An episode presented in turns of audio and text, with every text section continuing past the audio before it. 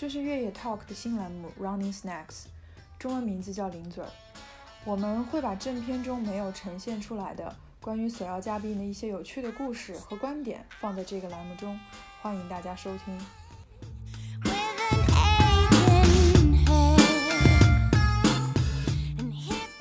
在本期的 Running Snacks 中，我们跟诗琪聊了聊，在她新冠疫苗志愿者身份之外，作为武汉的市民，作为跑者，作为新晋博主，在疫情期间发生的故事。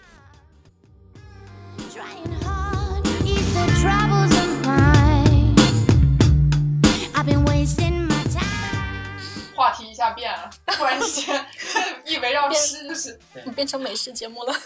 对啊，因为因为我感觉你好像对于吃也也很有心得啊，就比如你看你拍的那个照片，做的那个食品就能感觉出来，你你你会觉得想把自己以后往这个比如美食博主，就美食自媒体博主，再加运动自媒体博主这个方向去去去靠拢吗？拍美食太太难了，就是你可能一个步骤拍的不满，你就得重来，就是基本上，嗯，你掌握不了那个度，可能还是没有经验吧。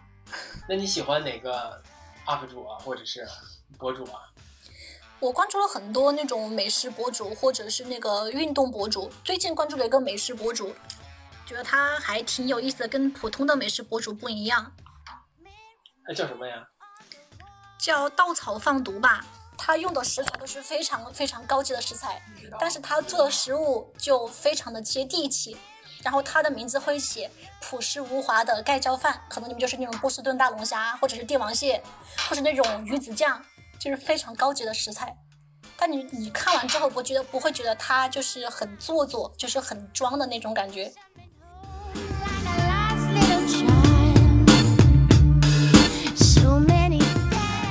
那你现在跑步的目标，除了 PB 之外，那还有什么？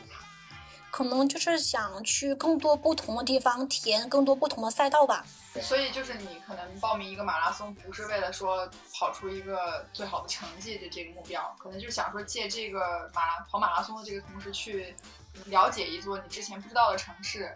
对我现在会把跑跑马跟旅游结合在一起。比如说我对那个城市很感兴趣，我就会跳他举办马拉松的时候，就顺便过去旅游玩个两三天。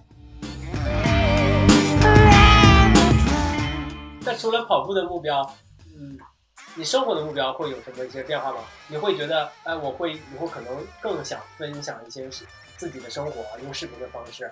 我看你微博，我发现你很喜欢拍那个视频，所以你你拍视频的这个习惯跟剪辑，是不是在这个时间，就比如说在这十十四天之内就萌发出了这个想法？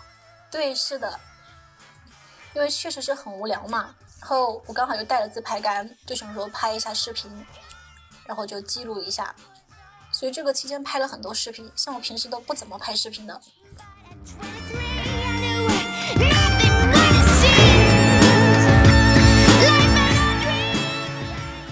到以后就变成一个集跑步、美食加旅游为一体、为一为一体的一个一个一个一个那个什么。博主，以前我微博基本上不怎么玩的，就可能经过这个事情之后，我就想好好打理一下微博，就分享更多优质的内容给大家看。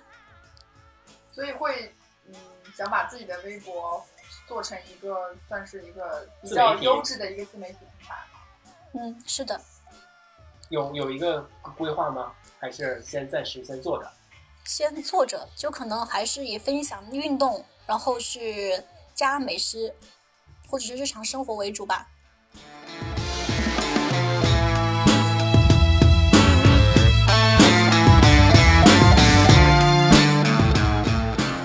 那你为什么会想要用视频的这种方式啊？比如说你是图片啊、文字啊，可能音频啊这种都可以。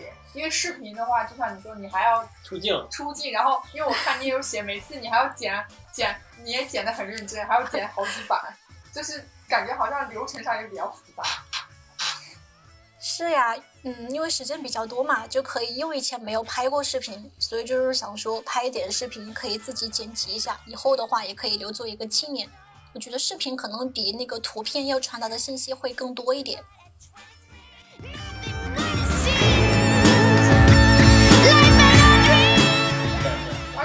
其实现在就自从武汉解封之后，就很多大大小小的，尤其是这种直播的平台，大家都是有点做，就他们叫什么助农助农活动嘛，都是在帮就是湖北带货，对，帮湖北带货去去销一些湖北的特产呀等等什么。我我感觉大家买的那个热情非常非常高涨，就我身边有有好多可能从来没有没有看过什么网购直播的人。都要沉香沉香买一些什么水果啊什么之类的。你们可以亲自来武汉吃，感觉更好。去武汉一定要亲自找你呀！可以啊，我们可以带你去东湖绿道跑步，环境非常好，真的绿道的环境非常非常好。他一说完跑步，我突然之间不知道怎么接了。我们可以跑完步以后，就是去嗯，比如说搓虾子呀，或者吃烧烤呀，喝啤酒都可以啊。